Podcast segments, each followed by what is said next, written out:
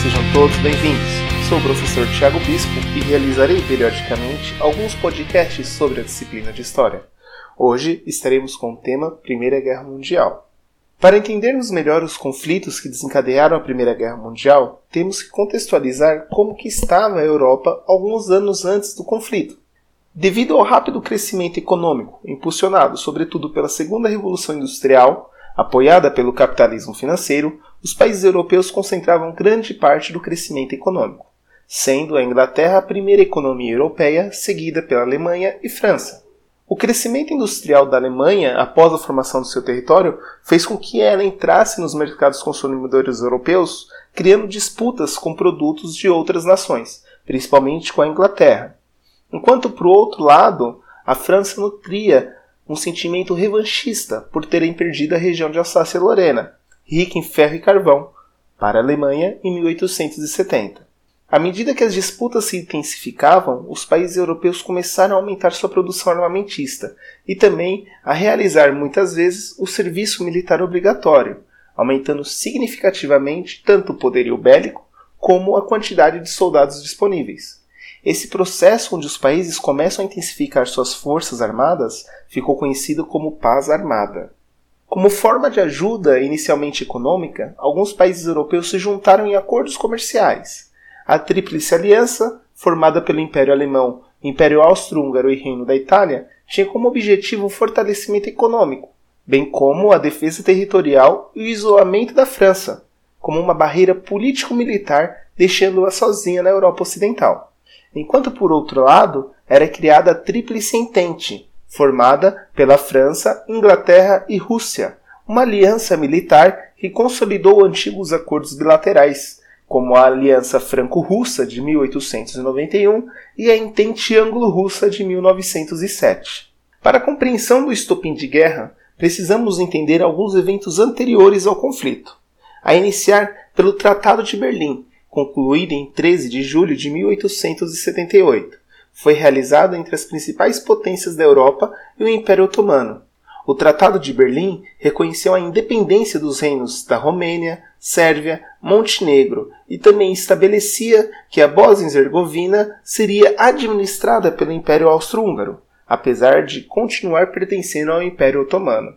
A Sérvia, um dos principais países da Península Balcânica, lutava pela união dos povos eslavos dos Balcãs e queria incorporar a Bósnia-Herzegovina a seu território. Porém, em 1908, a Áustria-Hungria anexou a região ao seu território. Em 28 de junho de 1914, Francisco Ferdinando, herdeiro do trono austro-húngaro, é assassinado na cidade de Sarajevo, capital da Bósnia, por um militante pró-Sérvia.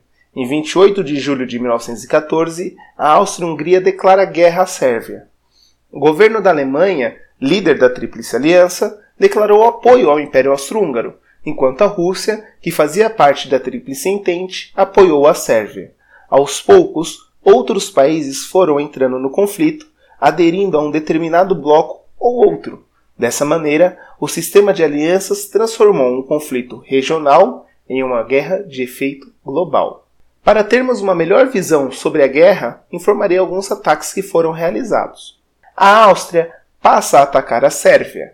A Rússia protege a Sérvia e ataca a Áustria. A Alemanha resolve atacar a Rússia para defender a Áustria e também ataca a França, uma vez que era aliada da Rússia.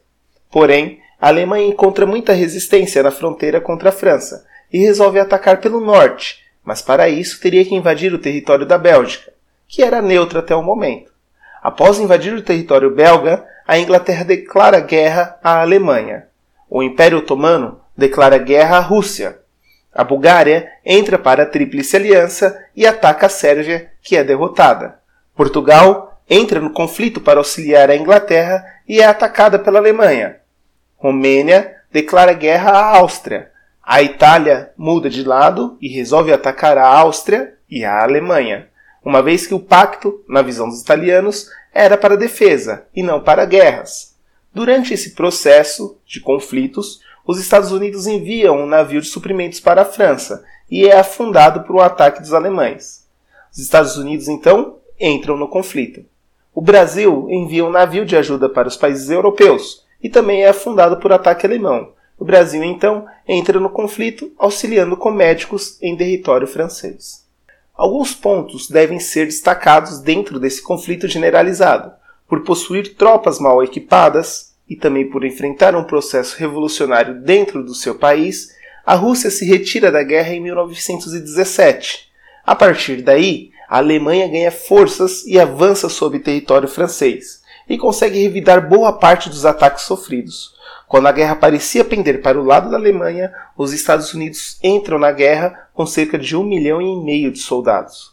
Aos poucos, seus aliados vão se rendendo e a Alemanha é o último país a assumir a derrota no conflito. Porém, é dada como grande culpada de toda a guerra, por conta do seu envolvimento nos conflitos direta e indiretamente. Através do Tratado de Versalhes, assinado em 1919, a Alemanha é culpada pela guerra, devolve a região de Alsácia e Lorena para a França, perde territórios e tem que pagar indenizações aos países vencedores. Como reflexo da guerra, os países europeus se tornam devedores aos Estados Unidos, que, embora tivesse participado da guerra, não teve seu território acometido por conflitos. Tal dívida chegou à casa de 10 bilhões de dólares, tornando a guerra altamente lucrativa para os Estados Unidos. Greves operárias começam a surgir por toda a Europa, escassez de mão de obra masculina, surgimento de governos autoritários e militarizados pela Europa e o surgimento de novos países com a divisão de antigos impérios. Deixo aqui um depoimento de quem estava em campo de batalha. O campo de batalha é terrível. Há um cheiro azedo, pesado e penetrante de cadáveres.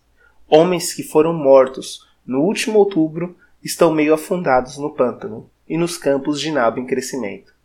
As pernas de um soldado inglês, ainda envoltas em polainas, irrompem de uma trincheira. O corpo está empilhado com outros. Um soldado apoia seu rifle sobre eles. Um pequeno veio d'água corre através da trincheira, e todo mundo usa água para beber e se lavar. É a única água disponível. Ninguém se importa com o inglês pálido que apodrece alguns passos adiante. No cemitério, os restos de uma matança foram empilhados e os mortos ficaram acima do nível do chão. E aqui termina nosso resumão sobre a Primeira Guerra Mundial. Se você gostou, compartilhe com os amigos, colegas e família. Afinal, todo conhecimento é válido. Aqui é o professor Tiago Bispo. Até a próxima. Valeu! Falou!